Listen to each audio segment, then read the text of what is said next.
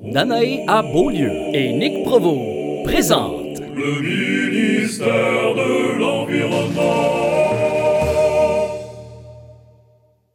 Bienvenue au ministère de l'Environnement, tout le monde! Yay! Wouh! Alors, je me présente encore une fois, Danae Audet Beaulieu avec. Nick Provo. Ah, Nick. Nick. Euh, ministère de l'Environnement, on vous le rappelle, c'est, euh, on n'est pas le vrai ministère de l'Environnement. hein, c'est vraiment un podcast euh, qui est dans le but de démocratiser et rendre accessibles les différentes informations au sujet de l'environnement. On, est d'accord là-dessus? Oui. Tout le monde?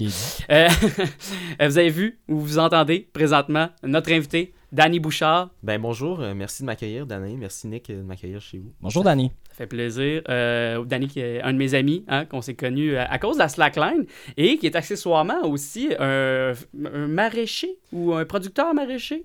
Oui, euh, accessoirement, de mes temps libres, euh, non, c'est une blague. Je suis, je suis maraîcher, donc euh, producteur de, de légumes principalement. Euh, je suis pas propriétaire terrien, fait que je pourrais pas dire que euh, je suis euh, producteur moi-même, mais j'ai été euh, maraîcher chez euh, différents, différents, différentes fermes. Ça fait tellement drôle de dire propriétaire terrien. On dirait que ça fait comme si j'avais la genre- terre m'appartenait. Ben c'est- ça, parlons-en de la propriété terrienne. Ah mais ouais, attends un petit peu là. Avant là, là, avant là, on va comme suivre mon truc là. Ah, je veux juste comme tu je veux juste que ça soit clair. Euh, on va commencer ça assez simple. Euh, bon, t'es un écolo. Je veux juste savoir si t'es né en, en ville ou en campagne pour commencer. Moi, je suis né euh, à Sherbrooke, qu'on pourrait qualifier comme une, comme une ville euh, qui Ouais. est euh, de, de grande, de moyenne taille. Puis, euh, mais j'ai été élevé principalement à la banlieue, euh, en banlieue à Laval. Fait que euh, je pourrais dire que je suis un, un petit gars de la ville, un petit gars de la banlieue. Puis que là, j'ai- déménagé à la campagne, ça fait 4 ans, puis j'adore ça, je suis vraiment bien à la campagne. Ouais. Mais c'est assez connu que la plupart des écolos sont formés à Laval de toute façon. Ben oui, ben oui, il y a une grande école sur l'environnement à Laval, entre les centres d'achat puis les parkings. Puis euh, on- je t'intéressais à savoir c'est quoi ton histoire, qu'est-ce qui t'a amené à vouloir devenir comme producteur maraîcher biologique, faut-il le mentionner? Parce que euh, c'est un peu ça le but c'est un peu ça le but de, de- pourquoi je t'ai invité ici, c'était pour parler d'agriculture biologique. Qu'est-ce qui t'a t'as-tu, suivi une formation, qu'est-ce qui t'a amené à devenir euh, Hmm. producteur? Euh, ce qui m'a ce qui m'a allumé euh, dès mon adolescence à, après avoir une conscience environnementale, c'était en fait à Laval, à mon école secondaire. J'avais fait un gros projet euh, dans le cadre de mon programme d'études internationales. Puis j'avais le sujet c'était le que j'avais choisi, c'était l'impact des changements climatiques sur les tempêtes tropicales. Puis là, j'avais lu énormément, j'avais vu euh, le film euh, Une vérité qui dérange de Al Gore. Puis tu sais, ça m'avait vraiment comme Ah ouais. comme inspiré, puis ça m'a fait réaliser plein de choses qui, qui faisaient pas de sens. Puis ça m'a suivi tout au long de mon parcours. Là. J'ai, j'ai pas étudié en agriculture ou en agronomie. Moi, j'ai étudié en, en administration des affaires. Euh, donc, un parcours plus euh, de business, si on veut. Là. Mais j'ai fait une spécialisation en développement durable, puis en gestion de projet. Euh, j'ai toujours vu la gestion comme un outil qui sert à n'importe quel projet, que ce soit en, en- en environnement ou en, en destruction aussi. En tout cas, ça peut aller dans les deux côtés. C'est un outil. Puis, euh, et puis, dans mon parcours universitaire, par contre, j'étais bien impliqué dans des, dans des comités en environnement, euh, le comité développement durable de mon université. euh, il y avait un groupe qui s'appelait Humanitaire aussi. Qu'il y avait différentes activités qui étaient organisées par rapport à ça. On était un petit peu les moutons noirs à l'époque de, de, de notre institution, mais c'était extrêmement changeant. Là. Il, y il avait vraiment une belle tangente pour, pour le programme en développement durable. Puis il y avait de plus en plus de cours d'initiatives. Puis là, maintenant, c'est c'est florissant. Là. Il, y a, il y a beaucoup, beaucoup d'initiatives. Ouais. euh, bout, du, au bout du compte, toi, tu t'es formé un peu par toi-même. C'est comme, comme on dit, c'est en forgeant que tu deviens forgeron, c'est en faisant de l'agriculture au bout du compte que tu deviens agriculteur. Ou, euh, Ben clairement, tu sais, moi j'ai appris le maraîchage en sur le tas. Euh, je me destinais pas à ça. Éventuellement, j'ai rencontré des gens, ça m'a ouvert des portes pour euh, avoir ce, ce métier-là. Puis j'ai appris à la ferme des quatre temps, qu'on on pourra en parler tout à l'heure, Ouais. mais euh, il y a plusieurs façons. Le, le maraîchage, c'est un métier d'artisan et d'entrepreneuriat. Donc, c'est comme il y a la gestion, mais il y a aussi euh, la culture des légumes. Mais ce n'est pas seulement de la culture de légumes parce que qui sait produire des légumes ne sait peut-être pas nécessairement les vendre. Fait que ça vient tout ensemble. là. Mais, euh, mais comme tout métier artisan, comme on parlait de forgeron, euh, on peut aller à une école où, disons, l'ébénisterie, on pourrait aller à une école d'ébénisterie pendant trois ans, ou sinon, on pourrait aussi aller, disons, rencontrer le meilleur ébéniste du Québec, puis aller travailler trois ans chez lui. Euh, ben après, ce sera peut-être pas la même personne qui va sortir d'un endroit ou de l'autre. C'est sûr que le parcours scolaire, c'est super important, mais d'aller voir la réalité sur le terrain aussi, c'est encore plus, parce que c'est une réalité qui évolue vraiment vite. Fait que Ouais. moi, je me suis fait former. euh, Finalement, tu as commencé, tu, tu parles du meilleur ébéniste. T'as-tu l'impression d'avoir commencé à travailler là- là-dedans avec le meilleur euh, producteur maraîcher? Ou tu peux peut-être nous expliquer ton arrivée justement aux quatre temps puis euh, ouais, ben, moi, je considère être, avoir eu la chance d'arriver à une ferme où. euh, qui n'est pas nécessairement la meilleure ferme, là, je dirais au Québec, mais c'est une, ferme où, euh, où il y avait énormément de place pour quelqu'un comme moi de développer des systèmes puis de, de prendre un rôle, euh, de prendre un certain leadership puis de la gestion. Puis il y avait quand même de l'argent impliqué là-dedans, hein, si je me trompe pas, parce que c'est la famille Desmarais qui, qui, a qui a pas produit, mais qui a donné, qui a donné euh, un bon fonds monétaire, justement, pour que cette, euh, cette, cette espèce de fourmilière-là euh, de, de cerveau en environnement ou de cerveau en, en, agriculture biologique voit jour. C'est du bio-intensif. Hein. Tu peux-tu expliquer peut-être, pour le bénéfice de tout le monde, c'est quoi, mettons, la- l'agriculture bio-intensive, puis mettons le début du projet avec, avec cette famille-là, justement? Le, le projet de la ferme des quatre a démarré d'une idée d'André Desmarais qui, par des par une euh, comment dire des préoccupations de santé, il, a voulu démarrer une ferme qui produirait des aliments de extrêmement haute qualité. euh, et donc, euh, il cherchait des experts pour se joindre à son projet. Et là, de fil en aiguille, il a rencontré Jean-Martin Fortier, qui est un producteur maraîcher qui a écrit un livre au Québec qui s'appelle Le jardinier maraîcher.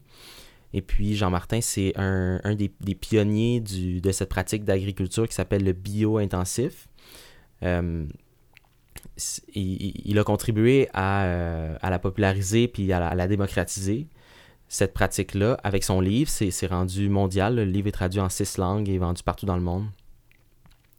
Fait que, euh, sans dire que Jean-Martin, c'est le meilleur maraîcher biologique au Québec, c'est vraiment pas ça que je dis, ouais. mais euh, c'est quand même une, une- une figure. euh, C'est un pionnier. c'est un pionnier, euh, c'est quelqu'un qui a énormément d'influence positive dans l'agriculture biologique, c'est un leader.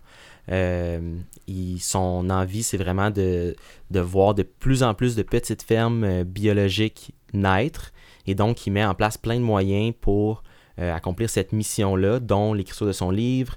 La ferme des quatre temps, ça rentre là-dedans parce que euh, le bio-intensif, si, si je, vais- je plonge dans Ouais, cette, ouais, ouais, dans cette branche-là, le bio-intensif, c'est une pratique d'agriculture maraîchère biologique à petite échelle.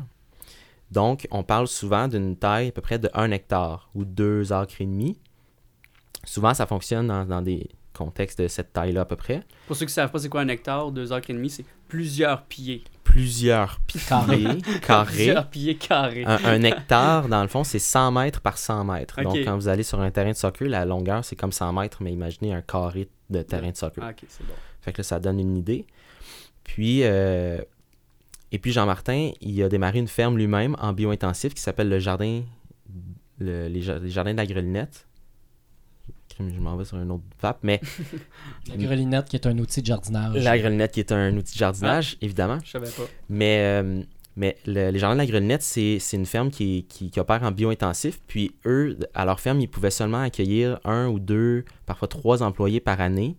Et donc, tout à l'heure, quand je disais que c'est en forgeant qu'on devient forgeron, c'est important pour les gens qui sortent de l'école ou pas d'aller travailler sur des fermes euh, pour apprendre le métier au jour le jour. Et puis lui, il voyait que c'était un facteur limitant, la taille de leur entreprise par rapport aux gens qu'ils pouvaient former au fil des années. D'avoir cette opportunité-là avec André Desmarais, de d'ouvrir une ferme avec les techniques bio-intensives à plus grande échelle. Donc, on pourrait accueillir 10 à 12 employés par année. Mais là, ça fait qu'on est capable de former plus de gens plus rapidement qui puissent par la suite eux-mêmes démarrer des projets maraîchers et là de voir naître de plus en plus de petites fermes euh, maraîchères au Québec pour pouvoir nourrir plus de gens. Nice. Fait que ça devient exponentiel rendu là. Ça devient Parce- vraiment Parce exponentiel. qu'on se rend compte, tu sais, je sais pas, là, il y a eu beaucoup de scandales dernièrement à propos de l'agriculture, puis tous les, euh, les pesticides qui sont, qui sont relâchés dans l'environnement, puis tout ça. Puis on se rend compte qu'éventuellement, il va falloir, faire, va falloir faire un mouvement à grande échelle en agriculture biologique. Par contre, c'est pas tout le monde qui s'entend pour dire que ça va se faire. Euh, ça, prend beaucoup de volonté d'apprendre, hein, je pense. hein. Puis il y a une école, en fait, qui a été, euh, qui a été instaurée au Québec. C'est-tu une des premières écoles?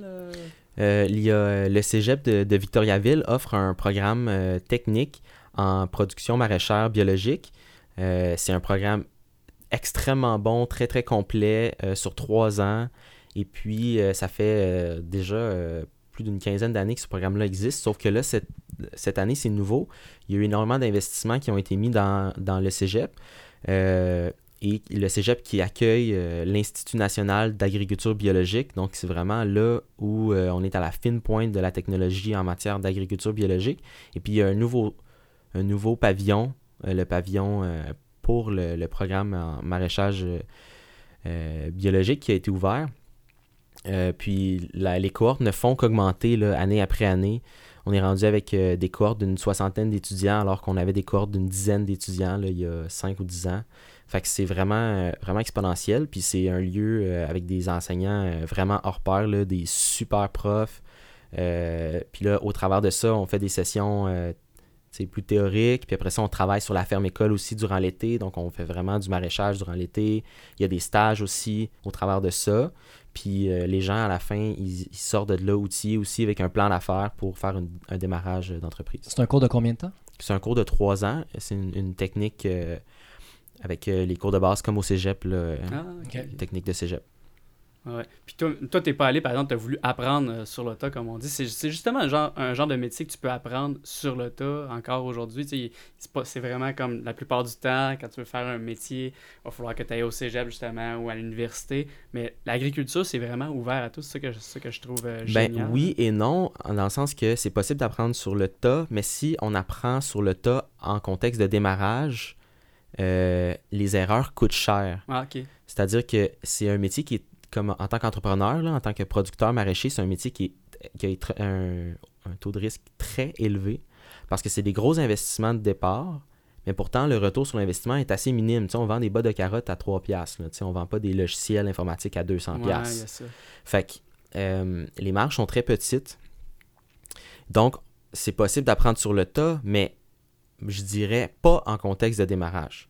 Je dirais c'est possible d'apprendre sur le tas chez un maraîcher qui, chez qui le système fonctionne déjà. a déjà été prouvé. Exact. Sinon, c'est un trop gros risque monétaire. Exact. Moi, je conseille à personne de se lancer en agriculture euh, maraîchère sans savoir ce qu'il fait. Parce Ou que sans avoir beaucoup d'argent à dépenser. c'est ça, parce que ça va juste. C'est c'est- c'est juste pas un gage de succès. là. C'est vraiment pas un gage de succès. Là où on peut apprendre sur le tas, c'est d'aller travailler chez des maraîchers qui ça fonctionne déjà. D'apprendre les bonnes techniques, les bonnes pratiques, le contexte, voir c'est quoi les outils qu'il y a là, qu'est-ce qui fit avec nous, puis ensuite de- d'aller vers un démarrage euh, par soi-même. Puis, euh, t'avais-tu quelque chose à dire, Nick? Non, non, je, je suis passionné. Parce que je t'ai vu, je vu faire ça de même. Puis, euh, mais en contexte de changement climatique aussi, euh, comment tu vois comme l'avenir de l'agriculture biologique, sachant que éventuellement, un peu partout dans le monde, ça va changer, ça va, ça va, le, le climat va changer d'une façon ou d'une autre. Il y a des places qui vont avoir plus de pluie, il y a des places qui vont avoir plus de sécheresse, il y a des... Mais en fait, c'est quoi les défis euh, C'est quoi qui, qui, qui empêche le retour à la vraie agriculture, l'agriculture normale, euh, sans Hmm. pesticides, fertilisants et autres? Les, euh, il y a comme, il y a comme deux, deux, deux euh, éléments de réponse un peu à vos questions. là. D'abord, tu sais, qu'est-ce qui, dans le changement du climat, qu'est-ce qui va être un gros défi dans l'agriculture?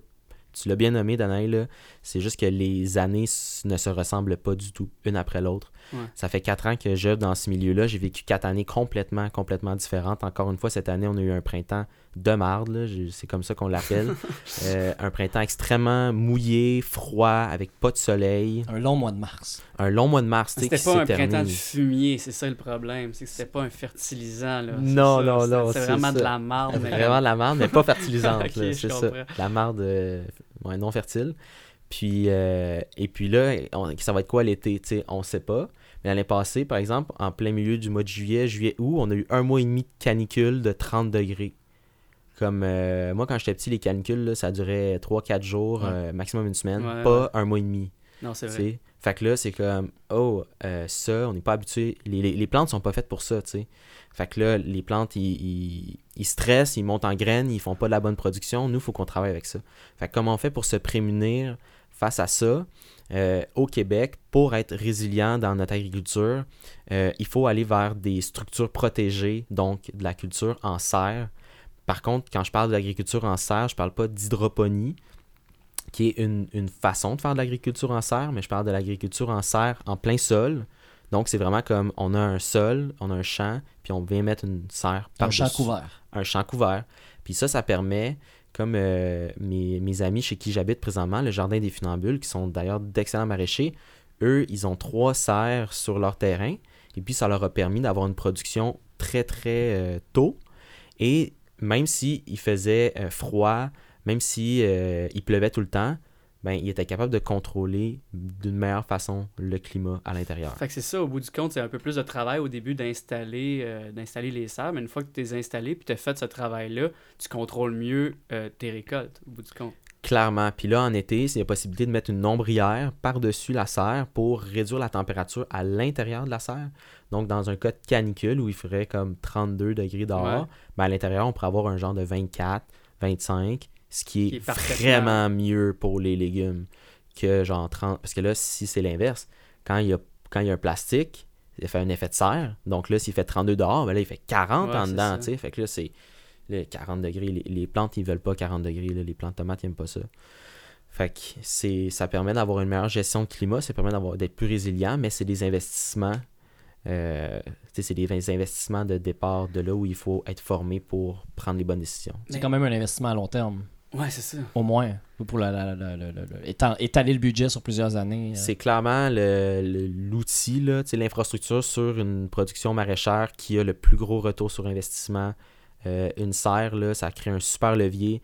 Puis c'est de là où est-ce que euh, euh, il y a des. euh, il y, a des, euh, il y a des initiatives qui sont prises, puis de la part des gouvernements présentement aussi, pour euh, donner des subventions aux producteurs pour aider l'implantation d'infrastructures comme des serres. Parce que pour être plus compétitif au Québec, face à l'arrivée de légumes pas chers de la Californie, ben, il faut être capable d'en produire avec une durée plus longue. La serre, ça permet de faire ça aussi, donc ça permet de produire plus tôt et aussi plus tard. Donc avoir une œuf légumière qui n'est pas juste de 4 mois, mais qui peut être de 6, 7, peut-être même 8 mois Au euh, Québec. au Québec. Fait que ça permet d'avoir de garder les clients plus longtemps. Parce que le client, lui, il trouve ça dommage d'avoir des légumes de fin juin à mi-octobre, puis le reste de l'année, il se fait dropper. Il faut qu'il retourne à l'épicerie pour acheter les légumes de Californie.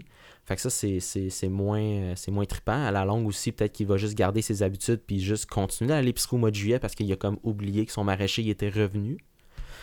Fait que c'est d'essayer de, de- de créer ce système-là où est-ce qu'on est capable d'avoir une production plus longue euh, puis plus contrôlée. Puis euh, c'est drôle parce que je me rappelle, euh, on, on a fait, on fait de la slackline ensemble, on Oui. gravite dans le même milieu euh, avec, euh, avec euh, du monde le fun aussi. Puis t'es comme notre, notre cuisinier attitré. Puis on disait, on disait toujours, c'était pas vraiment des jokes, c'était vraiment la vérité, c'est que tes légumes goûtaient meilleur que d'autres légumes que tu achètes à l'épicerie normalement.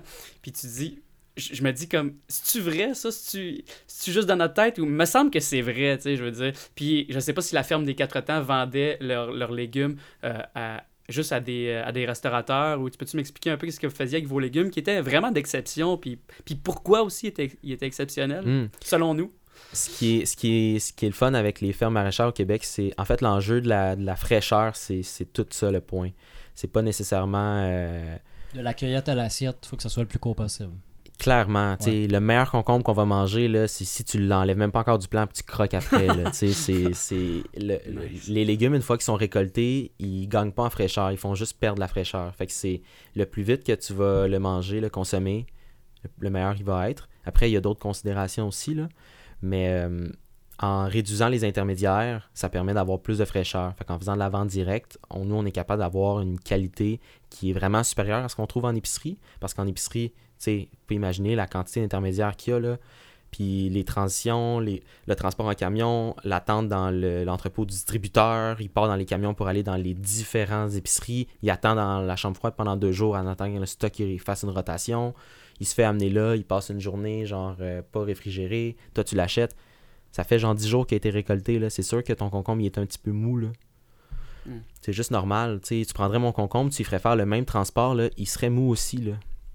Fait qu'idéalement, euh, l'idée, c'est un, peu comme, je pense c'est IGA ou Métro qui avait... IGA. IGA qui voulait comme, justement, faire des fermes sur le toit, des petites fermes, mais vendre leurs légumes.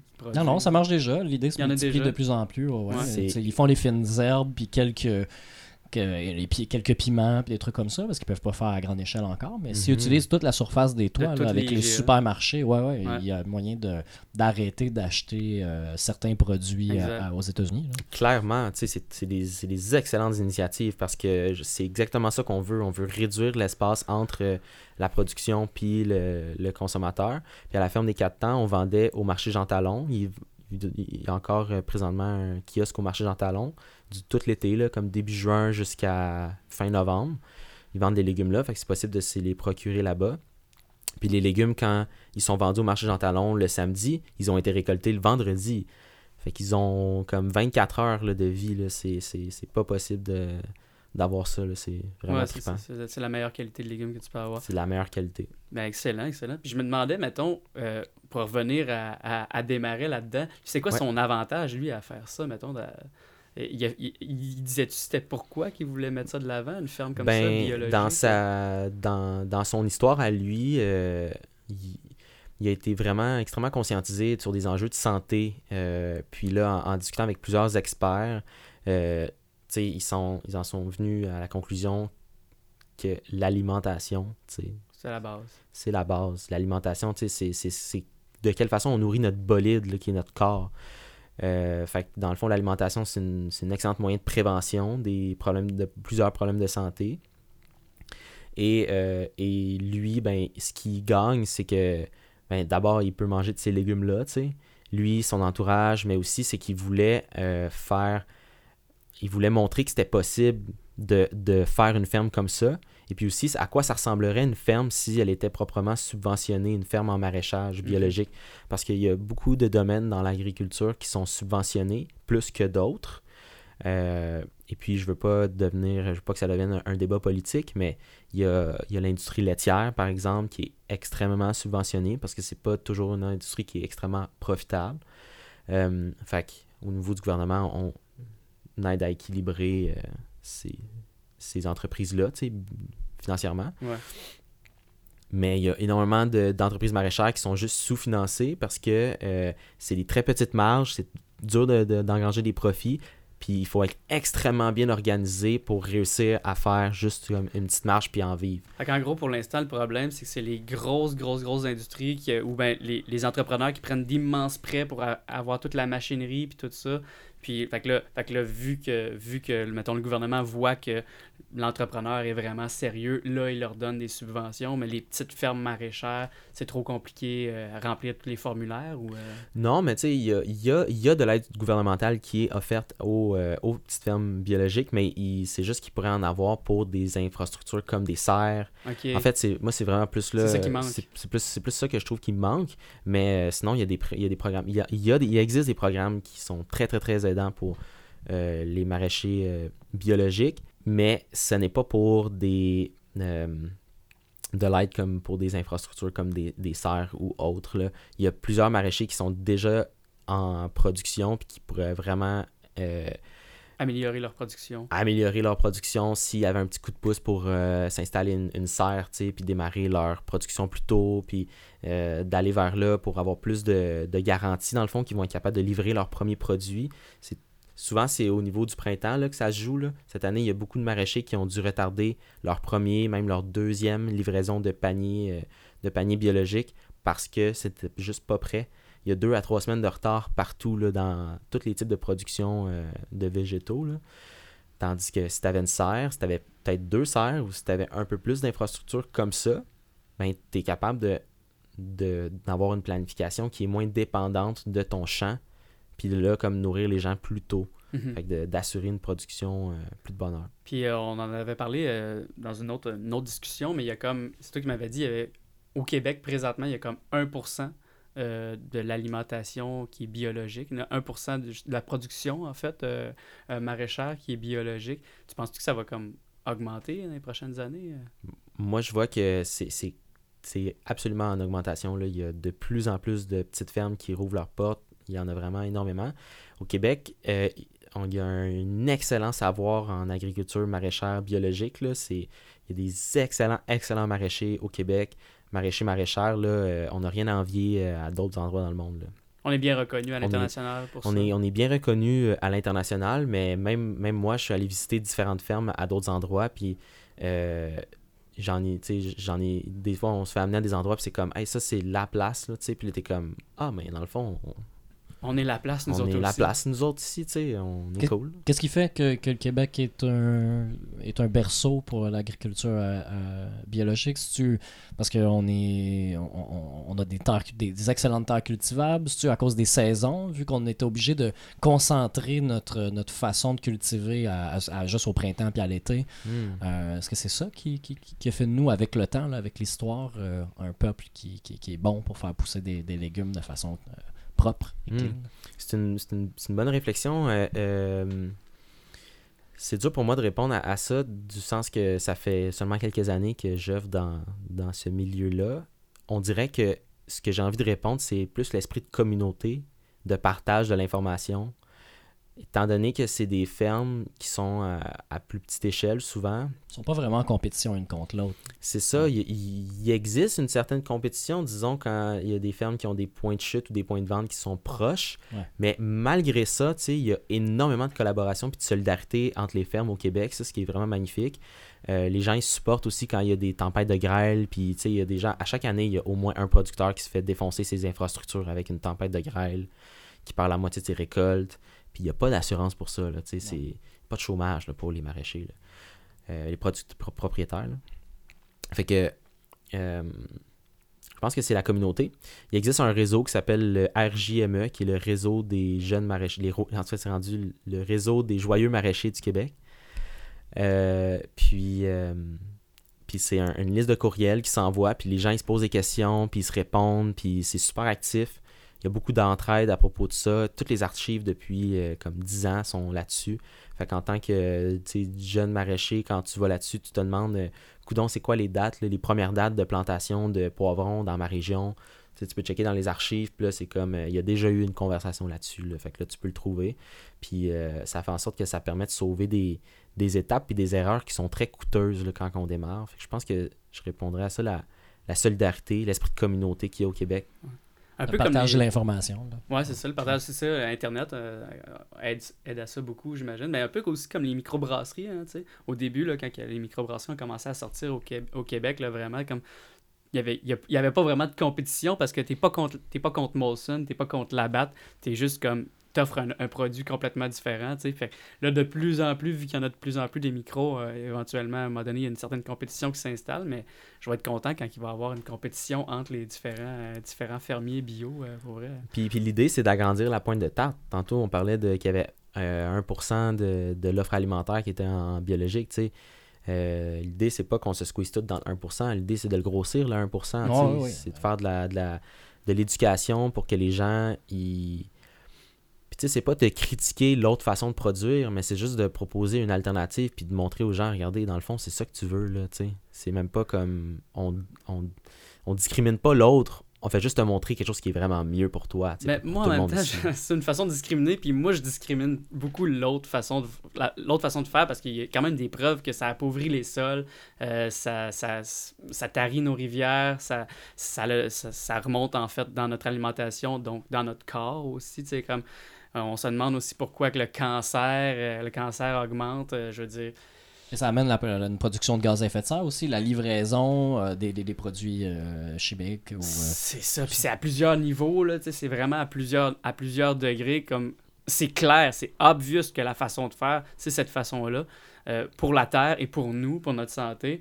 Je veux dire, même quand des milliardaires comme Desmarais se, se rendent compte de ça, je veux dire, à un moment donné, Ben oui. que à quelque part, il doit y avoir quelque chose là, là, il doit, il doit avoir une importance de, de, de- de faire l'agriculture à de cette manière-là et non comme un peu façon américaine, là, think big, euh, puis euh, dépensons de l'argent pour, euh, pour acheter, pour faire plus de pour faire plus de légumes, puis on va dépenser plus d'argent pour plus de pesticides, pour faire plus de légumes encore, pour se rendre compte que finalement, c'est le lapin, pas, le, pas le lapin, mais la- le, le serpent qui le serpent qui se mord la queue, là, vraiment, Oui, oui, là, oui. c'est un cercle infini, puis...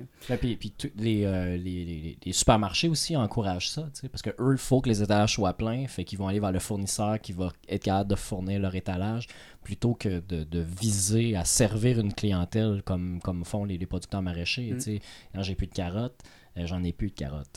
C'est ça. tu sais, achète autre chose ou reviens me voir la semaine C'est prochaine. ça, j'ai des betteraves, là. Prends les autres, là. Ça, ça- Ouais, c'est ça. Fait que si- il y en- si les épiceries fais- faisaient ça, euh, essayaient de, de soutenaient les maraîchers directement, peut-être qu'on on irait vers un changement. Tu penses-tu que qu'ils ont leur rôle à jouer, les supermarchés ici euh, au Québec ou au Canada euh, là-dedans, ou c'est vraiment juste l'offre et le gouvernement et les maraîchers qui peuvent changer les choses, ou si euh, les épiceries ont leur rôle à jouer? Moi, je pense que les épiceries ont leur rôle à jouer. Là. C'est, pas nécessairement au, gouvernement de, de, de décider de ça. À moins qu'un gouvernement dirait faut qu'une épicerie aille un certain pourcentage de produits locaux dans leur établissement. Là, ça pourrait être ça pourrait aider à ça. Ça, ce serait une, une- une idée. C'est une question de coût.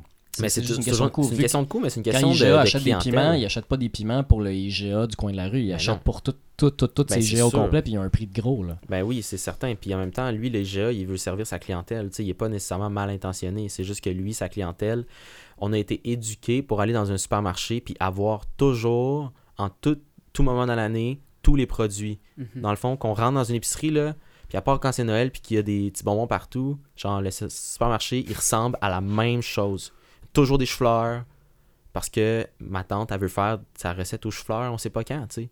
Mais dans le fond, c'est. Il y a.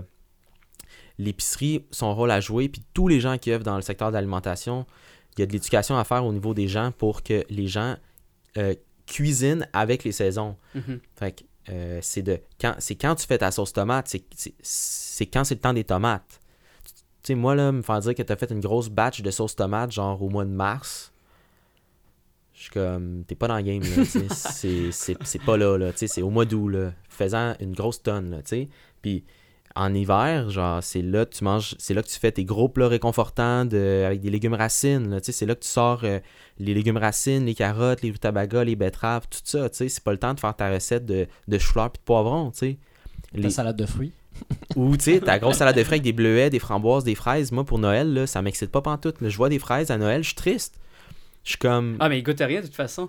Euh, la veux Californie pas. exporte ça, mais il écueille avant qu'il soit mûr. Puis, puis c'est ça. Puis on- tu vois un peu l'échec aussi de, de ce système-là présentement en Californie. Parce que là, ils ont tellement puisé l'eau de leur sol que leurs sols sont en train de s'affaisser. Leurs sols sont complètement appauvris. Quand il n'y aura plus de- d'engrais, euh, quand il y aura plus d'engrais, parce qu'on s'entend, on, on est en train d'épuiser les ressources. Les ressources, de- je pense que c'est du potassium euh, qu'on est en train de tout épuiser. euh, Ouais, je suis pas... euh, ben, en fait, j'ai vu des documentaires là-dessus, Mhm. puis on est en train de. les- Il y, a des- il y a des mines d'engrais. Ouais, l'engrais, ben, c'est ça. c'est- L'engrais soluble. puis ça, ça, ça tombe pas du ciel. Puis à un moment donné, on va tous les épuiser. La potache, potasse en français, Potash Corp, c'est une grosse Ouais. compagnie qui produit ça. Puis ils sont en train tranquillement de vider, vider les mines. Fait qu'éventuellement, il n'y en aura plus d'engrais de même. Là. Fait que si dans 50 ans, on arrive, puis euh, on n'a plus d'engrais, il faut trouver des alternatives. Puis c'est maintenant qu'il faut qu'on les trouve. Puis, euh, Mais clairement, c'est- là, ça, ça y amène tout l'enjeu de la souveraineté alimentaire. Tu sais, en- ici, là, on irait dans le supermarché, là, on ferait juste un... On s'amuserait, là, on regarderait l'origine de tous les produits qu'il y a. Puis là encore, on est de fin juin, fait que c'est- peut-être qu'il y en aurait qui commencent à arriver du Québec, là. Mais tout le reste de l'année, c'est Californie, Mexique. Nous autres, on est dépendants de la Californie puis du Mexique. Puis la Californie, encore, là, c'est comme une grosse vallée, Central Valley. Ils viennent tous de là. Ça vient tout de là. Puis ça puise des ressources d'eau qui sont vraiment en train de, de- de diminuer, diminuer. C'est vraiment incertain, là. C'est comme, on prend ça pour acquis, là, qu'on va tout le temps, jusqu'à la fin des temps, avoir pas. des légumes de la Californie pour pas cher, là. Mais check bien ça, c'est pas vrai. Puis ça sera pas bien long avant que eux autres, ils ont le contrôle sur toute la production alimentaire, pas juste du Québec. Hey, on est loin au Québec, là. mhm. La Californie, là. Tout le Canada. là. Tout le Canada, tous les States L'Alaska. l'Alaska, tu sais, le même pot de mesclun qui pourrit après deux jours dans ton frigo qui vient de Earthbound, là, ben, c'est là. Tu peux acheter le même paquet au Mexique, Ouais, en Floride. En Floride. ouais. en Alaska, c'est le même shit, là, tu sais. Ouais. Fait que, une fois que les autres, là, ils vont être dans le marde puis qu'on peut produire, là, il n'y en aura plus. Point barre. Fait que c'est pour ça parce que c'est comme, c'est maintenant, là. Il va en avoir, mais ça va être super cher. Ben, Quel c'est est ça. qui vont pouvoir Exact. manger Ça va te coûter 20$ pour un, un truc de mesclun. Puis là, tu vas faire quoi? Tu, 3,99, tu, tu vas, tu, tu vas-tu l'acheter? Hein? Je suis pas sûr, tu sais. Fait que c'est là qu'on va se rendre compte qu'on est pauvre en esti, là, quand on n'est pas capable de se nourrir nous autres mêmes ici, là. Ouais, ouais. Parce que manger, on fait ça souvent dans une journée. Ah. Fait que, J'aimerais qu'on change de sujet tout de suite. mais tu sais, c'est pas, c'est pas pour être euh, alarmiste ou tu sais, c'est juste que euh, euh, acheter de la nourriture qui vient d'ici, ça permet à ces entreprises-là de, d'assurer une production alimentaire au Québec, de grandir, puis d'être, de vraiment, De s'établir. de s'établir, là, tu sais, puis de se sortir la tête de l'eau, puis, puis de, de- d'être périn. Ouais. D'avoir des entreprises pérennes en alimentation au Québec qui vont nous permettre de nous nourrir, puis euh, de, de se libérer de, ces, de, ces, de cette laisse-là. tu sais. On est vraiment attachés comme des chiens, là. C'est, c'est terrible. là. L'histoire du chou-fleur à 8 piastres, euh, il y a une couple d'années que ça avait fait les nouvelles. Là. Le monde il s'excitait pour Ouais, un ouais. chou-fleur à 8 piastres. Mange-le pas, Chris, il est 8 piastres. Fuck le chou-fleur, man. Achète des patates ou des rutabagas. Ouais, je sais moi pas aussi, quoi c'est- dire. ça a, été ma, ça a été ma réaction aussi quand j'ai vu ça. J'étais comme, ben, une chance, j'aime pas ça, les choux-fleurs. Mais là, actuellement, c'est le céleri là, euh, qui. Oui, qui- c'est qui- vrai, c'est vrai, ça vient Bon, de fait que là, c'est la- le monde, là, il capote, là, les céleris, ça coûte cher. Mais pourquoi ça coûte cher? Parce que la ferme qui produit toutes les céleris de l'Amérique du Nord, là, ben, elle a sûrement eu un fuck-up cette année. Ouais. Là, elle n'a pas de Ah, céleri. et c'est pire que ça, c'est. Euh, euh, euh, c'est pas, pas Gwyneth Paltrow. euh, Ouais, c'est ça, Gwyneth Paltrow, la- l'actrice, Ouais, qui, qui- parle de, de, de, de trucs de santé, là, Oui, qui oui, fait oui. des jus verts, des trucs comme ça. Là, elle a commencé à parler de, du céleri, des bienfaits du céleri, du jus de céleri. Là, Ah. Tout le monde copie, elle, qu'est-ce qu'elle a dit dans, dans toutes les, euh, les, les, les- Ah, fait que la les gourous de la santé, là, partout, parlent de ça. Ah, Mais ok. oui, puis là, euh, le jus de céleri est bon, le céleri est bon pour la santé. Il y en a qui se font des cures de jus de céleri, puis tout ça. Wow. Fait que ça l'a fait augmenter la demande aux États-Unis ou euh, tu sais, dans les grands centres, là, New York puis la Californie. Fait que le, le céleri, on n'est pas le, on n'est pas le marché principal ici. Fait que eux, ils nourrissent leur marché, mais si vous, vous en voulez, mais il va être un peu plus cher parce qu'on a de la demande là-bas plus que chez vous. Fait que c'est pour ça que nous, notre céleri, il, il coûte super cher.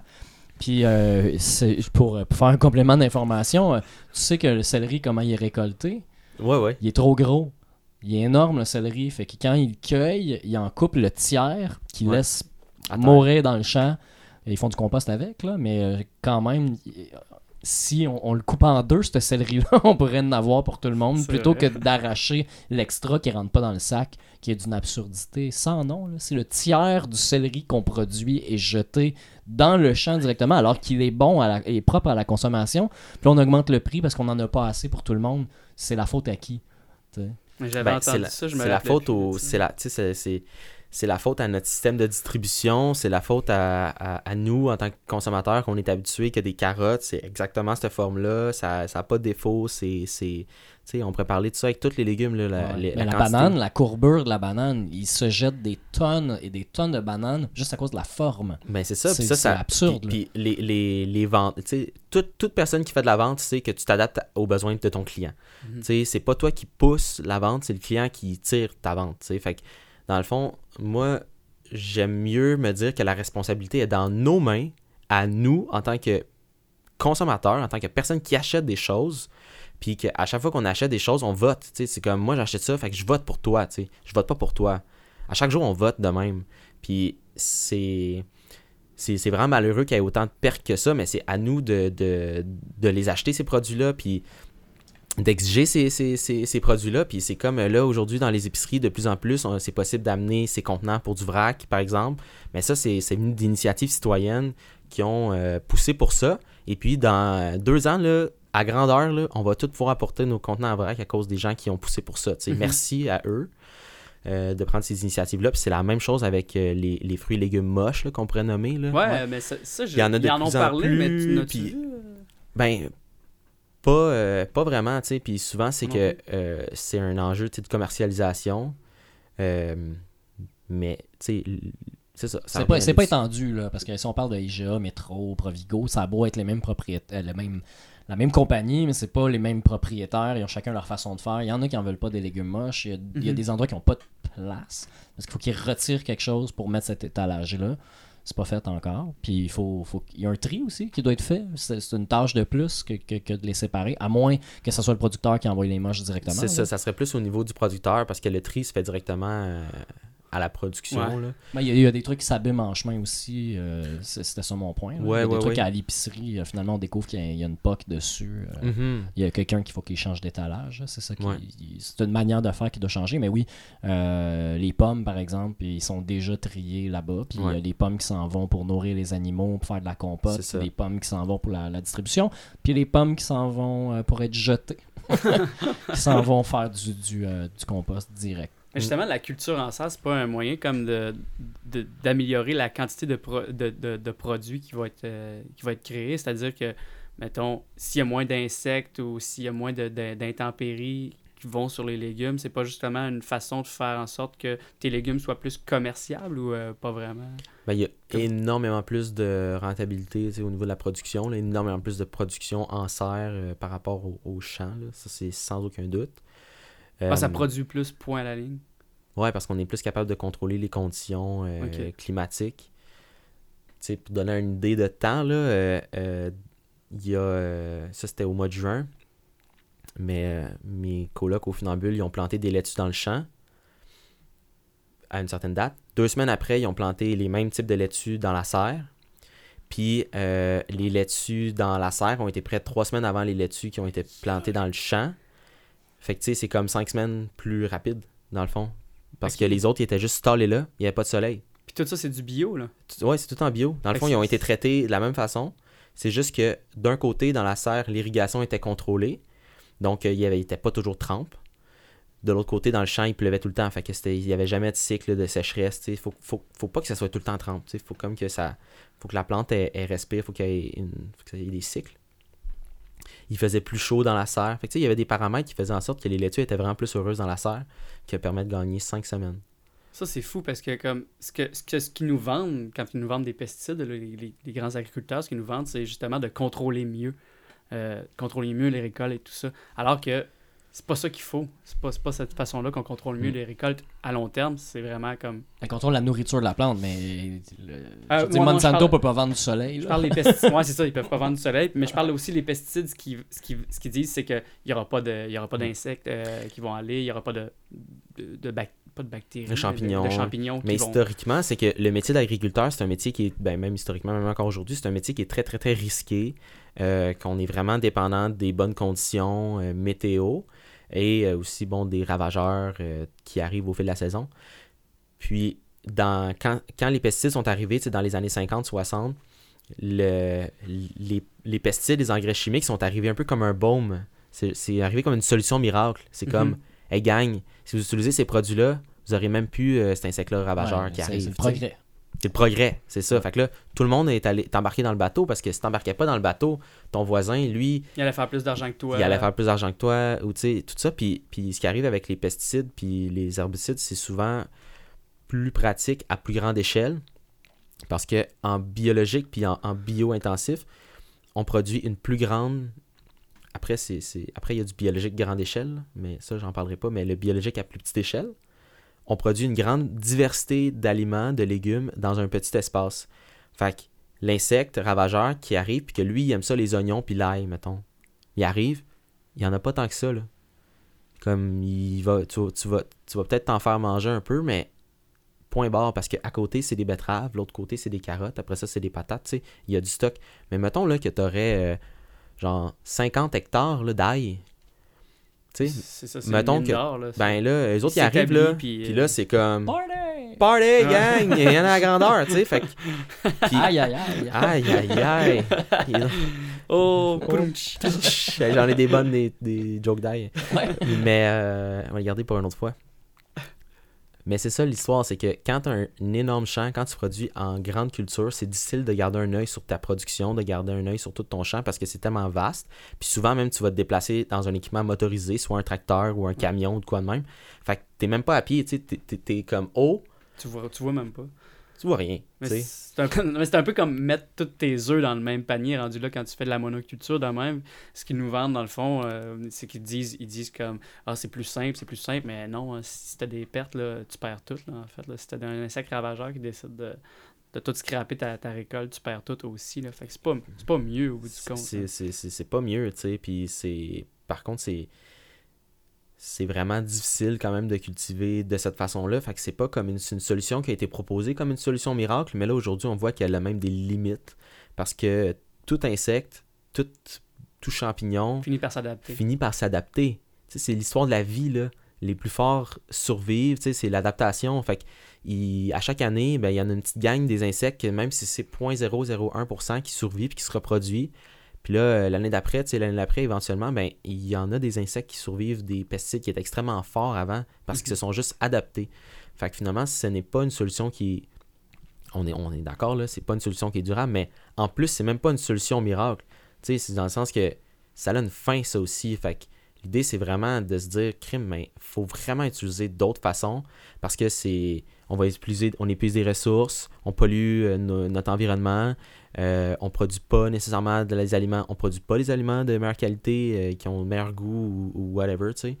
Puis on Euh, est accro. Puis on, est accro. On est obligé d'acheter cette marque-là de cette façon-là, puis on peut pas changer. Puis si, tu sais, parce que il y a ça aussi que j'aimerais qu'on parle, c'est comment transformer un- une agriculture standard, là, selon les standards de l'industrie, à une agriculture biologique. C'est quoi les défis euh, Ben, pour, euh, pour, euh, pour, pour faire la transition, il y a un certain protocole à suivre. Euh, puis, euh, un certain protocole à suivre, ça dépend c'est quoi qu'on faisait, qu'on produisait avant à ce, à ce lieu-là. Il y, a, sou- il y a des délais entre 18 mois et 3 ans avant de pouvoir avoir sa certification biologique. Euh, Parce que les sols sont contaminés de, des fertilisants, encore. Ouais, c'est ça. Ça dépend de quel produit qu'on qu'on utilisait. Mais même malgré, au-delà de la certification biologique, il y a le fait de faire de l'agriculture de façon régénérative. Puis c'est là où est-ce que les sols, tu sais, ils s'appauvrissent. Parce que dans l'agriculture chimique, c'est euh, des fertilisants solubles qui sont utilisés. Fait que c'est des fertilisants qui, se dissoutent dans l'eau. Ça, ça nourrit directement la plante. Fait que la plante, elle, l'eau, euh, la solution, qui passe, tout ce qui est capable de capter, elle le capte. Mais dès qu'il y a une grosse pluie, c'est ciao bye, tu sais, ça, ça, ça part tout euh, dans le sol, dans, Afriatique. dans dans les cours d'eau, là où est-ce qu'on a des gros problèmes d'algues, parce qu'il y a juste trop de fertilisation qui arrive des gros champs. Puis là, l'algue, lui, c'est une plante. Tu sais, les algues, c'est des plantes. Fait que là, ils, ils se nourrissent de l'extra Ouais. de fertilisation. Ça pollue les cours d'eau. Party! Party. Eux autres, ils sucent tout l'oxygène qui est dans l'eau. Fait que là, les poissons, ils meurent à cause de ça. Puis aussi, ben, en tout cas, il y a plein d'autres problèmes qui arrivent par rapport à ça. Mais l'affaire, c'est que le sol, il est complètement stérile. Parce que le, dans le sol, un sol vivant, il y a énormément de vie. Euh, des insectes, des champignons, Juste les vers de terre. des bactéries, les vers de terre. Les vers de terre, c'est comme le, le, le loup de la chaîne alimentaire du sol, si on S'ils veut. disparaissent, euh, genre, il y a plein d'autres animaux, plein d'autres euh, Ben, végétaux. C'est ça, le, disparaître. le, le loup, tu sais, qui, qui démontre qu'il y a une bonne bio- biodiversité en dessous de lui. Quand tu es dans un environnement, puis il y a un loup, ça veut dire qu'il y en a une méchante gang en dessous qui sont capables de faire nourrir le loup, tu sais, parce que lui, il en mange en tabarouette des lapins, là, tu sais. Ouais, fait ça. faut qu'il y en ait une- beaucoup des lapins pour que... etc., etc. Fait que... euh, mais eux, ils mangent pas de la solution d'azote, tu sais. Ah, c'est pas ça qu'ils mangent, eux autres. Eux autres, ils mangent de la matière organique en décomposition. Ils mangent... euh, tu sais, c'est comme tu prends dans une forêt, là, c'est ça qu'ils mangent, eux autres. Des feuilles décomposées, des, du- toutes sortes de matières végétales en décomposition. Fait que pour faire une transition vers une agriculture qui est plus régénérative, c'est qu'il faut remettre de la vie dans les sols. Fait faut mettre du compost, il faut inoculer avec de la vie, c'est-à-dire faire des aspersions ou, disons, on peut le faire avec du compost, il y a plusieurs façons, mais ramener de la vie, fait que ce soit des champignons, des bactéries, des insectes, des vers de terre, mais dans la gang qui sont bénéfiques, il y a toutes sortes d'insectes, de champignons, tout ça, ils sont pas tous maléfiques, là. il y en a des bénéfiques, il y en a des neutres, il y en a des... des... Maléfiques. les dangereux. Les- Mais tu sais, comme tu disais, mettons, mettons, pendant ces trois années-là, tu disais de un, euh, un an et demi à trois ans, mettons, pendant trois ans, là, cet agriculteur-là qui fait, la, qui fait la- le switch, là, il- il- est-ce qu'il y, a- y des récoltes ou ben il est vraiment juste en train de, mettons, de, Il est de renouveler? Ouais, c'est ça. Non, il est en production, puis il est en production en régie biologique, mais non certifiée. Ah, ok. Fait qu'il faut que quand tu commences la transition, tu te mets à produire euh, comme euh, avec tout le cahier de charge en biologique. Fait que la technique l'est, mais pas le résultat. Ben, À cause qu'il en reste dans le sol des produits, là, c'est ça. euh. c'est ça, dépendamment c'est quoi qu'il y avait, puis c'est sûr que c'est toujours du, du- du cas par cas aussi. là. C'est sûr que c'était du maïs euh, OGM depuis 25 ans. euh, euh, la première année, peut-être qu'il était mieux de faire une jachère ou euh, mettre des engrais verts. Ouais. Mais, euh, mais non, ça disparaît quand même assez rapidement. là. Ok. Puis euh, Ben, c'est trois ans, c'est quand même rapide là, dans, dans- Ouais. pour- dans Ouais. une vie d'un agriculteur. tu sais. Ouais, non, c'est long d'une vie d'agriculteur, mais trois ans, c'est quand même rapide au niveau du sol. là, et, tu sais, Ouais. euh, parce que faut tout le temps, je reviens tout le temps au fait qu'on a des saisons ici. Là, ça change Oui. beaucoup, beaucoup les choses. Dans les, les pays où ce qui fait beau tout le temps, euh, eux sont en grosse, grosse production tout le temps. Nous, on doit s'arrêter de toute façon. Fait que la terre est pas tout à fait en jachère là, durant l'hiver, mais au moins, il y a un cycle. La terre est drainée. euh, il se passe quelque chose. tu sais, euh. je sais pas si ça influence la rapidité de ici au Québec par rapport à- au Mexique, par exemple, pour transformer une terre normale, euh, normale ou actuelle ou standard en terre bio. Tu penses que ça, influence la durée de temps que ça prend? Ben, ça, certainement que ça peut prendre moins de temps pour ramener de la vie euh, dans ces sols-là quand euh, il y a plus d'activité, dans le fond, là, parce qu'ils ont juste plus de temps pour se développer. Euh, la vie, elle, pour reprendre sa place dans le sol, c'est comme, euh, voir ça un peu comme euh, la construction d'une maison. Là. Il se crée des canaux, il, y a plein de. Différents êtres qui occupent certains rôles dans le sol. Puis eux, ça leur prend juste comme du temps avant de se bâtir une maison, puis de se reproduire, puis de se multiplier. Fait que, ça, fait que c'est un, dé- c'est un- ça, ça nous ralentit ici, ça, ça parce que, parce que ça ça arrête la ralentit. vie dans le ben, C'est ça. Dans le fond, point. quand il fait plus froid, tu sais, elle a, a- a ralenti son, son mécanisme. Là, puis là, en hiver, c'est pas mal euh, l'activité biologique dans le sol est, est- est- est comme finie. là, C'est au neutre. C'est au neutre. C'est comme stallé. Puis là, ça reprend au printemps. Fait que nous, tu sais, on a un- comme 5-6 mois là, où est-ce que l'activité dans le sol, elle, elle bouge. Puis, euh, mettons, au Mexique ou euh, dans d'autres endroits où que 12 ça roule. Les autres, ça roule tout le temps, tu sais. Mais eux, eux doivent faire des jachères forcées. ben, eux, dans ce cas-là, ils arrivent avec d'autres problèmes aussi parce que nous aussi, c'est que l'hiver, ce qui est fun, c'est que ça permet un break aux fermiers, d'abord, parce que ça nous donne un- une pause. Mais aussi, euh, ça donne. euh, euh, que je veux dire, ouais, ça, ça tue certains insectes néfastes. Ouais. Ça, c'est vraiment bon. Fait que ça fait un certain contrôle aussi, naturel, de tout ça. Ça en tue des bons, ça en tue des mauvais aussi? Euh, Puis l'autre point, euh, ouais, c'est ça, il y a des. euh, au Québec, en hiver, euh, en été, c'est luxuriant. Tu sais, il y a plein, il y a plein, plein, plein de. Tout de- pousse, Tout c'est là que ça pousse, se là, passe. ça se passe. Mais il y a d'autres endroits où c'est plus sec, mais ça pousse toute l'année. Mais là, toi, tes laitues là, dans ton champ là, sont vraiment attrayantes pour tous les rongeurs qui sont autour parce que, dans le fond, c'est tout, c'est tout du foin sec puis mort autour. Là. Fait que ça, j'ai vu ça dans des endroits où je suis allé, en Californie, euh, en Arizona, euh, même en France, là où est-ce que c'est plutôt sec. Puis ils ont des gros problèmes de ravageurs, mais les ravageurs, c'est pas nécessairement des insectes, c'est juste gros, des, taupes, puis euh, des, des marmottes. Des ou lapins. des- Puis eux, ils rentrent, là, puis tu sais, des laitues, quand tu les transplantes, là, ça fait 3-4 cm de hauteur. Fini. C'est une bouchée, là, c'est clic, clic, Ouais. clic, tu sais, c'est pas long, là. C'est comme que, un euh, festin. C'est un festin, un gros party. Mais, mais je me demandais, euh, justement, euh, tu travailles à la ferme des funambules présentement. C'est avec euh, tes colocs, tu disais, c'est dans quel coin? Puis euh, peux-tu nous parler un peu plus de, de ce projet-là pour l'instant? Ben, clairement, le jardin des funambules, présentement, je travaille pas en production. Euh, J'y habite, par contre, là, on a une belle maison. euh, On habite deux familles, plus moi, dans la maison. C'est un vrai bohème. Un vrai bohème. Puis, euh, c'est des très bons amis euh, maraîchers, deux couples qui ont démarré le jardin des funambules, ça fait maintenant trois ans. Euh, deux couples en association ensemble. Puis, c'est une ferme en bio-intensif, donc ils produisent à petite échelle avec très peu de machinerie, des espaces qui sont standardisés pour avoir un, maximum de production sur une petite échelle. Et puis, c'est c'est- en voie de devenir la ferme référence en bio-intensif au Québec. C'est une ferme maraîchère extrêmement productive, extrêmement euh, euh, rangée, organisée, euh, efficace dans ses façons de faire. Ils font des, des produits vraiment de très très haute qualité. Puis d'ailleurs, ils faisaient leur premier panier. C'est comme un genre d'outil de référence un peu pour nous, là, pour savoir comme comment tu es bon à être de bonheur dans, Ouais. dans ta production. Mais ils ont fait leur premier panier euh, le 28 mai cette année. Tandis que je connais des producteurs qui font leur premier panier cette semaine, tu sais, euh, 21 juin, là, tu sais, comme un mois plus tard, là, tu sais, c'est comme C'est un vraiment... peu le nerf de la guerre euh, au niveau de l'agriculture bio, j'imagine, c'est de sortir les, légumes le plus tôt, là, tu sais, possible. pour sortir le monde de l'épicerie, le Ben plus ouais. bonheur aussi.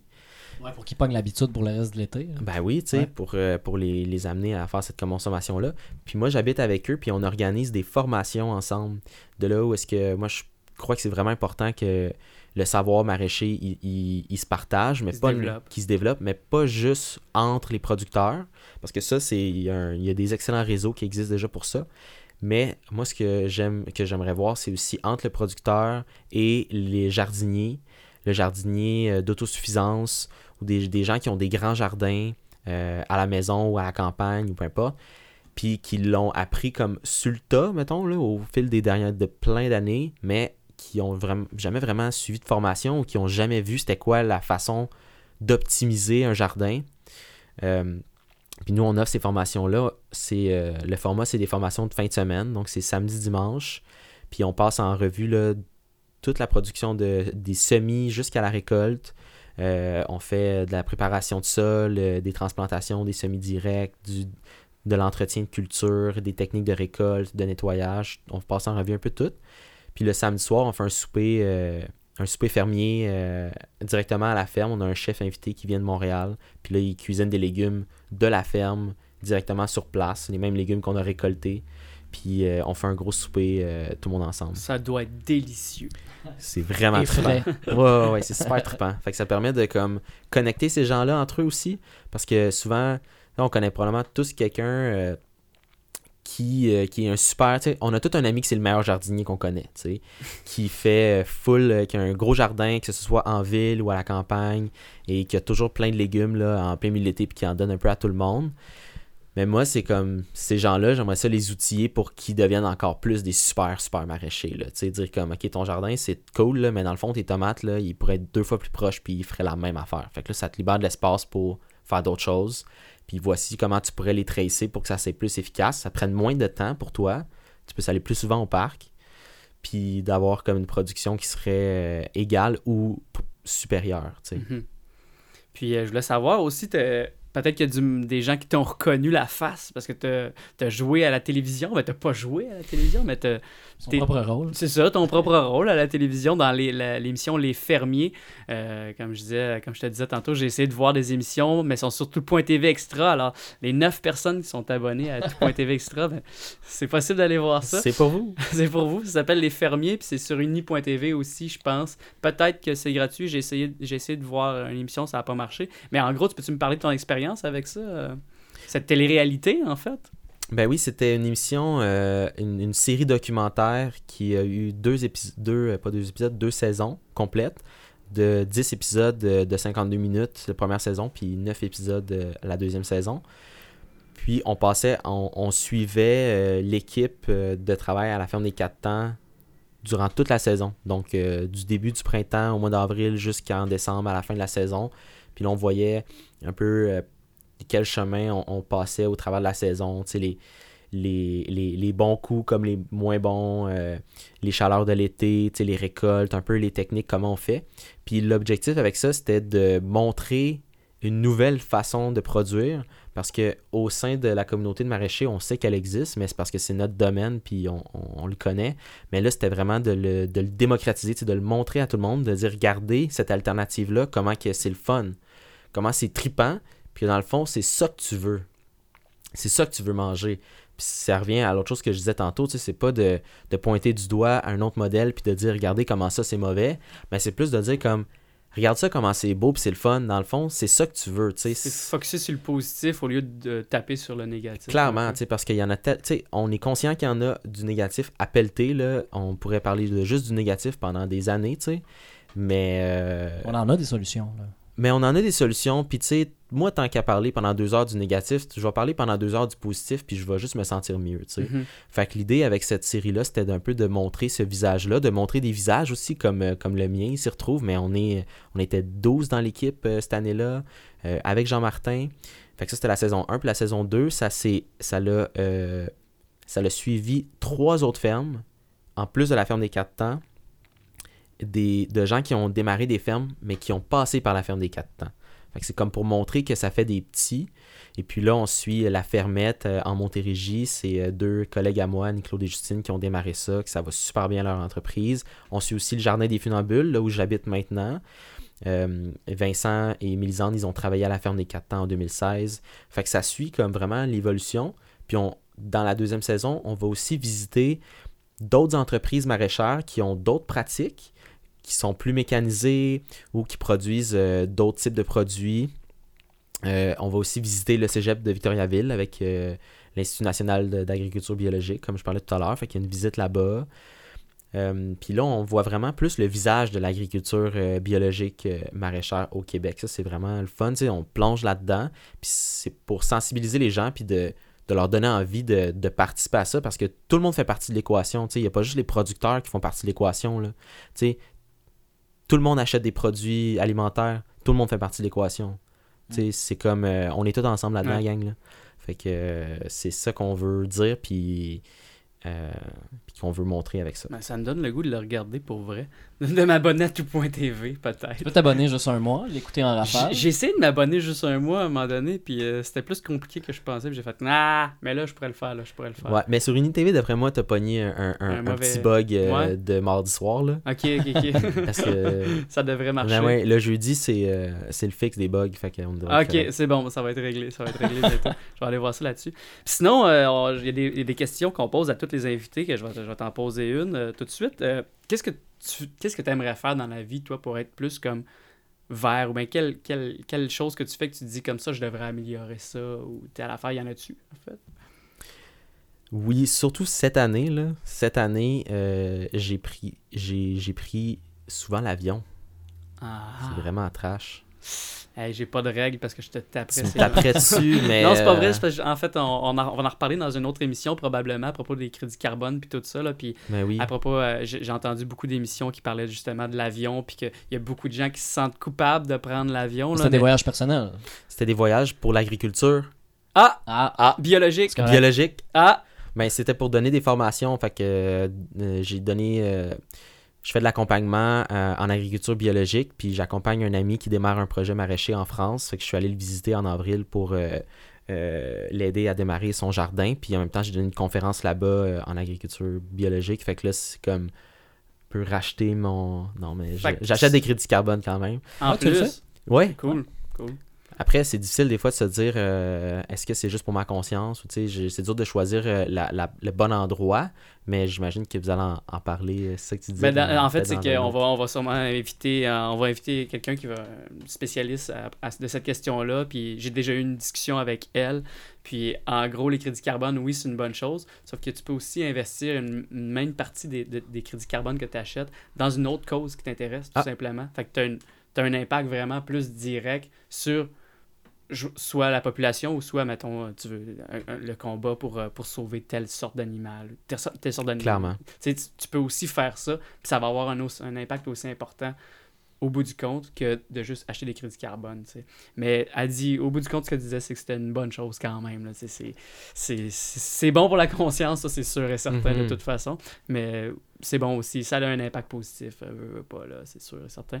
Puis tu as déculpabilisé aussi pour l'avion, parce qu'il y a beaucoup d'autres comportements que l'être humain a, puis pas seulement, pas, pas seulement nous-mêmes, mais surtout les, les, grands- les grandes compagnies, puis euh, les gouvernements, qu'il faut régler avant juste le transport le transport en avion là c'est pas euh, ouais. Ben là, t'es pas allé dans un resort, là. T'es pas allé en croisière, là. T'es allé Non, non, faire aussi c'est quelque ça. chose pour ton métier, là, aussi. là. exact. Mais toi, Oui, tu dis ça. t'as pris l'avion souvent. c'est- Je l'ai pris en janvier aussi pour une autre formation que je suis allé donner en, en Californie. Puis là, je m'en vais. En tout cas, on va pas tous les énumérer, mais euh, je m'en tu vas prendre l'avion souvent Je vais reprendre l'avion en, en octobre pour une autre formation que je donne sur la côte ouest américaine. tu as quand même la bénédiction du ministère de l'environnement Ouais, c'est correct. Bon, ben c'est fantastique. Puis euh, dernière question parce que là à un moment donné hein, je sais pas combien de temps que, que- depuis combien de temps que ça roule On approche de l'heure. c'est ça ok bon ben c'est parfait Euh, c'est une question qu'on pose à tout le monde c'est un peu farfelu mais si tu étais élu président euh, du monde ok t'es président du monde c'est quand même nice demain là tu sais ou mettons la semaine prochaine tu as le temps de penser à tes affaires quelle serait la première action que tu poserais en tant que président du monde pour l'environnement? Ben, moi, je suis quelqu'un très. euh, qui planifie gros ces choses. ouais c'est ça fait que là, je ferais une liste. Là- ferait mon première réaction. Non, mais là, mais- dans, dans l'histoire, là, il n'y a pas de Y a liste. pas qui de se fait, liste. là, C'est comme on, tu on veut pas que tu plantes une graine, Non, là, non, c'est- là, on veut- c'est là, c'est. On veut du résultat. Euh, je pense que je pense que je travaillerais sur le, le poumon, là, le poumon de la planète, puis je- ce serait comme dans les zones où il y a de la grosse déforestation massive, là. Je replanterais tout ça, là. Ce serait comme, ciao, là. Faut respirer, la gang. là. Ouais.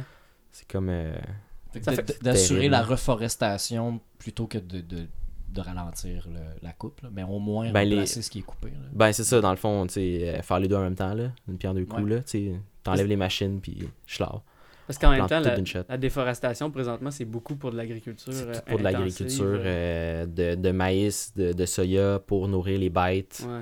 nourrir la, la consommation de viande mondiale qui fait juste augmenter. Euh, Planter des, euh, des avocats. planter des avocats, planter de l'huile de palme. Tu sais, c'est comme. plan- On plante pas de l'huile de palme, là. Tu me vois-tu avec mon pot, genre, planter des pots d'huile de palme. Mais, euh, en tout cas, on Mais voit c'est vrai que c'est vrai que c'est assez comprend. affolant, euh, tout le, justement, puis c'est une perte de, di- de biodiversité énorme aussi, là, on s'entend. Ben, clairement, là. Il y a plein d'actions, mais euh, on dirait que ça, ça me touche vraiment, là. Mais ça a un gros impact aussi. Tu sais, parce qu'on on dit président du monde, on souhaite avoir de l'impact. là. Tu pourrais faire une petite. euh, tu sais, tu pourrais dire quelque chose que, qui toi te touche personnellement, mais la reforestation, ça touche euh, le climat aussi, Ben euh, oui. la composition de l'air, euh, la, la, la faune, la biodiversité la biodiversité aussi, euh, l'économie des pays aussi. euh, parce qu'à un moment donné, euh, s'ils coupent plus d'arbres qu'ils en poussent, euh, c'est pas éternel, là, c'est pas, euh, Ben non. c'est pas renouvelable. là. Puis on oublie très vite qu'on respire de l'oxygène. Ben, c'est ça, tu sais. On peut, on peut essayer de respirer en- d'arrêter de respirer ensemble pendant 15 minutes, mais ça va être tough. Là, tu sais. Euh, c'est- respirer, c'est comme manger, tu sais. On fait ça inconsciemment, comme un acquis, euh, comme, comme, euh, comme une commodité. Là, tu sais. la nourriture, c'est un peu ça. là, C'est une commodité. là, C'est comme ça traîne, on mange ça. Ah, j'ai faim, j'ouvre le frigo, il y a de la bouffe. Ça dépanne. tu sais, ça dépanne. C'est comme, ah, tu sais, j'ai faim, fait que je vais mettre quoi dans ma bouche, tu sais, mais, mais non, tu sais, c'est, c'est tellement plus euh, deep que ça, là, la nourriture. C'est depuis que, toute forme de vie, c'est ça qui fait de, de- de sa vie, c'est la quête vers la nourriture, c'est euh, euh, La croissance. la croissance, c'est le nou- la nourri- nourrir son, son bolide, là, son corps. Puis ça, tisse des liens entre tout le monde depuis l'histoire de l'humanité. La culture, c'est la nourriture. euh, Qu'est-ce qui pousse localement dans le terroir, c'est ça que le monde y mangeait. Là maintenant, ça fait pas si longtemps que ça qu'on a accès à tous les produits, juste tout le temps. euh, Des avocats, des mangues, euh, là, n'importe quel petit fruit exotique weird là, qu'on peut acheter à n'importe quel coin de rue. mangousiers, là, il y a plein toutes sortes de nouveaux, ben de nouveaux en fait. Il y en avait ailleurs juste dans les mettons Ouais, dans le marché chinois ou des trucs comme ça, mais c'est rendu de plus en plus. Il y a une fruiterie ici au coin de la rue qui a des fruits que je ne connaissais pas l'existence l'année passée. là. Mais c'est ça. Puis dans le fond, tu sais, moi, je suis un peu. euh, je suis clairement pas quelqu'un d'extrême, là, mais j'essaye le plus possible de manger les choses qui viennent d'ici, tu sais. Puis en hiver, ben, je me ramasse à manger. Cette année, 2019, je l'annonce au ministère de l'Environnement en primeur. Mais 2019, c'est l'année du rutabaga. Fait que gang, mangez vos rutabaga. Mais pas maintenant, parce que là, c'est l'été. Hein? Gang, on se souvient qu'il faut y aller avec les saisons. Fait que là, bientôt, ça va être. euh, les concombres vont arriver, tous les légumes qu'on triple, tout va arriver, là. Fait que profitez-en. Mais quand ça va être rendu le mois de novembre, là, c'est le temps de ressortir le rutabaga, puis de faire vos gratins dauphinois de rutabaga, puis de faire vos purées de rutabaga, puis vos frites de rutabaga, toute la gang des Mais rutabaga. c'est-tu vrai, ça, que c'était l'année du rutabaga, ou ben c'est toi qui lance ça de même? Ben non. Parce que, pour vrai, Non, pour mais c'est une vrai, fierté, c'est un légume québécois. Mais oui. Mais à chaque Ouais. année, il y a comme. euh, comme euh, cette année, c'est l'année de telle affaire. Là, je sais plus depuis combien de temps, mais il y a eu les graines de chia. Fait que là, ça, allait f- ça avait fait comme. Justement, Ouais. les ventes ont explosé de graines de chia. Après ça, il y a eu les graines de telle autre affaire. Puis à chaque année, il y a de quoi. Fait que je me demandais si c'était pas vrai. Que Mais je te dis, cette année, les ventes de rutabaga vont Ça va piquer. là. euh, ils vont, on va en Ah oui, avec jusqu'à ça New York. c'est- sûr. euh, ben oui. Non, mais l'i- l'idée, c'est que moi, j'ai fait cette blague-là tout l'hiver, en fait. là. J'ai amené du rutabaga toutes les places que j'allais. Euh, pour le temps des fêtes dans ma famille, euh, j'ai fait un plat de crudité, juste de légumes racines. En tout cas, j'avais l'air du gars fucking weird. Ah ouais. Mais tu sais, c'était genre panais, carottes, euh, betterave, rutabaga, tu sais, euh, mariné ou pas. Mais je me rappelle d'avoir. manger avec la mayo chop. Yes, oui, la mayo chop. Je me rappelle d'avoir euh, d'avoir goûté euh, justement à un thé sauté. euh, je pense que tu avais mis justement panais, rutabaga, puis topinambour. Puis c'était délicieux. Je m'en suis refait chez nous après. Là, fait que c'était vraiment, vraiment bon. C'était pas aussi bon quand je me suis refait, là, mais quand même, ça, ça, ça s'approchait. Là, tu mais pour vrai, sauter dans le poêle, là même, c'est excellent. Excellent. Euh, là, on passe sur une émission de cuisine. mais On, Ouais. on va arrêter ça tout de suite. Mais euh, pour, pour conclure, je sais pas si Nick, t'avais euh, des commentaires à faire euh, pour conclure avant que. Non, mais j'ai posé mes questions tantôt sur la Parfait. transition. ouais, ouais. Sinon, moi, j'aurais aimé ça parler d'électricité un peu, parce que quand on parle de serre, euh, on change nos besoins, parce que là, on a besoin d'éclairage à l'interne, de contrôler la température, climatisation, ça demande euh, d'autres demandes en, électricité. Euh, Il y a une vidéo que j'ai euh, publiée sur la, page du ministère. c'est un, monsieur qui parle du tarif d'électricité parce qu'il dit on la produit ici, c'est à nous, c'est pour notre nourriture. Donc le gouvernement devrait encadrer les serres ou les nouvelles serres ou, ou du moins réduire les tarifs d'hydro pour augmenter les marges des maraîchers pour qu'ils puissent continuer à investir, créer d'autres serres, produire plus et mieux. Puis euh, je veux savoir si tu avais entendu parler de ça ou si toi, les serres plutôt, c'est peut-être pas des serres éclairées vu que c'est des serres euh, qui, qui, qui, qui, qui- sont au rythme du jour et de la nuit normal. C'est pas, euh, c'est pas comme faire pousser du pot. euh, Ça, c'est pas de l'éclairage l'hyd- 18 pas heures par jour. euh, Non, c'est ça, c'est pas l'hydroponie, mais. Ouais, on utilise euh, traditionnellement, on essaie, on n'utilise pas de lumière là, dans les serres en fait euh, en biologique. Quand on démarre des semis euh, à l'intérieur, des fois là, on utilise des, des armoires là, puis là on peut utiliser des lumières, mais, mais non, il n'y a pas de lumière. Les serres sont principalement chauffées au Québec là, avec du propane. Encore aujourd'hui, ça coûte vraiment moins cher que de le faire euh, à l'électricité. Ah ouais. Euh, pourtant, l'idée, de la consommation locale, c'est pas juste alimentaire, c'est d'utiliser les ressources en place pour, euh, pour produire ou pour euh, ça, faire ce qu'on a besoin de faire. J'ai, un couple d'amis qui. Les jardins de Sophie dans le coin de, de Saint-Fulgence, au Saguenay. Lui, sa sœur est chauffée au bois. Il est dans la forêt. Il y a du bois en tabarouette. puis lui, il aime vraiment ça, travailler avec le bois. Fait qu'il il coupe son propre bois, puis il chauffe sa serre avec. Fait que tu sais, les ressources sont boum, sont dans sa cour. Euh, par contre, euh, au Jardin des Funambules, on n'a pas une grosse forêt. Fait que c'est pas, euh, c'est pas possible. Puis après, tu sais, des fois, surtout en France, là, on se fait challenger parce qu'en France, ils chauffent pas leur serre. Chose que je trouve vraiment. Tout cas, moi, je suis pas pour ça. Là. Moi, je suis pour le chauffage des serres. Puis ils vont me challenger sur le fait que on utilise du propane, donc on brûle du pétrole pour chauffer dans les serres. Et là, ça pourrait être comme oh, ah, oh. Ouais. Mais, mais dans le fond, tu euh, on chauffe, peut-être, euh, on chauffe principalement comme au début de la saison, tu sais, euh, mars, avril, euh, mai, comme vraiment un petit peu. Puis après ça, c'est vraiment juste comme de la pointe, tu sais, c'est vraiment peu. Mais il faut savoir qu'une serre, le plastique qu'il y a par-dessus, il n'est pas, euh, du, il est pas durable à l'infini. Fait qu'avec le temps, il jaunit, puis il y a moins de lumière qui passe. Fait qu'à tous les 5 ans, il faut le changer. Fait que ça aussi, tu sais, ça compte dans l'équation, là. Fait que ça, c'est. Il faut savoir que, tu sais, il y a, y, a du, il y a du plastique beaucoup qui est utilisé là-dedans. Mais, euh, ça serait des serres industrielles en verre. mais des serres en verre, ça a ses limites aussi parce qu'à l'achat, ça coûte à peu près 4 fois plus cher. Fait Ouais, que c'est clair. C'est, c'est, c'est vraiment, euh, vraiment. Sur 20 ans, c'est peut-être mieux que de changer quatre fois les plastiques.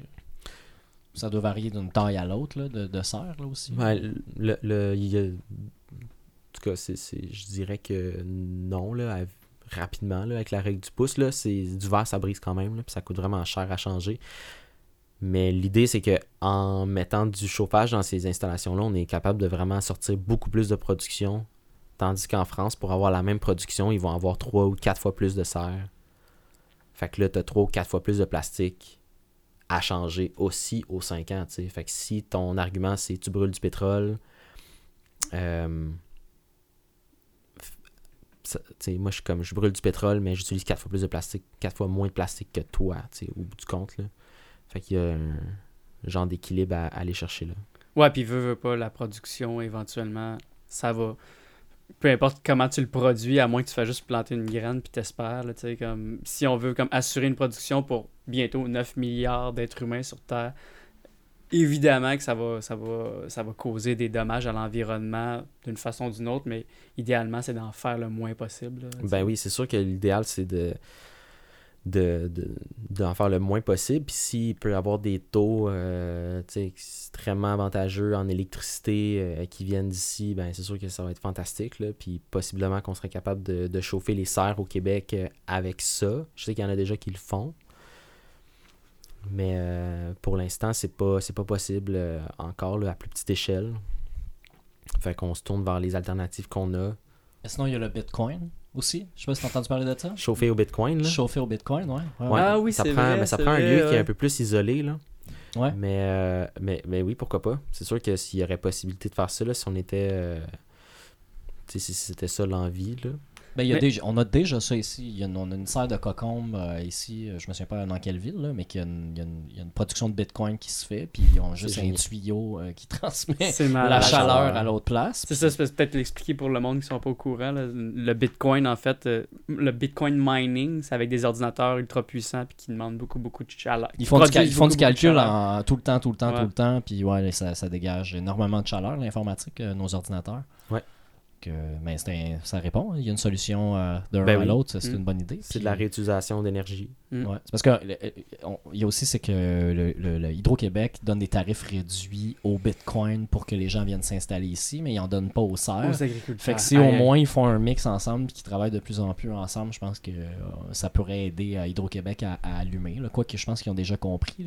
c'est peut-être plus en haut dans le gouvernement que ça va prendre du temps avant que avant qu'ils allouent euh, cette réduction-là de, de, de coûts. Enfin, on pourra en parler longtemps. Puis euh, pour Mhm. terminer, y a-tu un sujet que- qu'on n'a pas abordé que toi t'aimerais aborder? Euh, Ça peut être n'importe quoi. là. Moi, ce que j'aimerais dire peut-être en terminant, c'est de c'est que c'est qu'il faut célébrer notre alimentation. Tu sais, c'est- c'est c'est ça que je trouve qui est le plus beau là, dans le métier de maraîcher, puis dans, dans ça, c'est de, de de fêter l'alimentation, de pas juste le voir comme une commodité, puis de là où est-ce que ça tout le reste va découler. Quand on se met à vraiment euh, apprécier ce qu'on mange, à vraiment euh, prendre le temps de manger sans être sur Facebook en même temps, puis de juste comme le vivre, là, ben ça va nous permettre de plus connecter avec, puis se demander ça vient d'où, puis de connecter avec les gens qui le font, puis là, ça, toute la boucle est, elle part par là, tu sais, fait que de, de le partager, ça, puis de, de célébrer les aliments quand ils sont dans leur saison, fait que tu sais, d'en profiter au coton, là, quand c'est la saison des fraises au Québec, ça dure pas longtemps, le mangeant des fraises, tu sais. Puis après ça, c'est le rutabaga le reste de l'année. Hey, je pense que ça close bien. Hein? Tout à fait. Ben oui, ben hey, merci, merci Danny Bouchard d'être venu au ministère de l'Environnement. Merci de m'avoir belle- accueilli, c'était un grand plaisir. On a bien hâte d'aller à ton party de Rutabaga. Oh yeah! Fait que c'est ça, euh, tout le monde. Euh, fin de cet épisode-là. Euh, oubliez pas hein, que vous pouvez euh, évidemment inviter vos amis à liker notre page. Plus qu'il y a de gens qui likent notre page, mieux que c'est. On, on essaie, de, on essaie de, de- de- de la nourrir aussi, cette page-là, avec différents, différents thèmes, toujours reliés à l'environnement, mais différents sujets en environnement aussi. On est un peu un agrégateur de contenu. Ouais, en dehors du podcast, c'est en dehors possible de du suivre podcast. le ministère de l'Environnement avec nos publications sur Facebook. Exactement. Vous pouvez même nous donner de l'argent pour qu'on s'achète du meilleur euh, matériel euh, audiovisuel. Euh, vous avez juste à suivre le lien qui est, à- qui est sur notre page Facebook. Ouais, c'est Yo-Yo Molo. On n'est pas sur euh, Patreon ou les autres qu'on avait nommés. On est allé avec Yo-Yo Molo. Dans le fond, on touche, on touche l'argent que vous nous donnez pour justement avoir un meilleur setup. Euh, aussi, on va s'exporter euh, en dehors. hein. On, va, Oui. on va aller en dehors. On va vous en reparler plus en détail, mais on va s'exporter en dehors de mon chez moi euh, pour l'enregistrement. On va aller rencontrer d'autres gens qui, qui, qui, qui font des moves pour l'environnement et pour leur entreprise aussi, pour leur. Euh, Pas nécessairement des pour leur spécialistes conscience. Non, aussi. pas nécessairement les spécialistes, mais des gens qui font des efforts aussi euh, pour réduire leur, euh, leur empreinte environnementale. Vu qu'on a eu de la demande à ce niveau-là, donc ça montre Ouais, que ouais, quand, ouais, même, parce quand même, hein, tu sais, tu sais, on répond à des demandes. Ouais, ben, parce qu'il y a des gens qui nous écrivent, des gens qui nous parlent, euh, qui nous rencontrent, des amis, des gens que je connais pas, euh, qui, qui ont vu notre podcast passer, puis qui, qui ont des souhaits ou qui aimeraient même participer au podcast, venir parce qu'ils ont des choses à dire. Donc, euh, écrivez-nous. Bye bye. Salut! Salut, merci. Quelle belle conclusion. Good. bye bye. Ciao! Vous pouvez retrouver le ministère de l'Environnement en balado sur les applications Google Podcasts et iTunes, ainsi qu'en vidéo sur YouTube et Facebook. Abonnez-vous!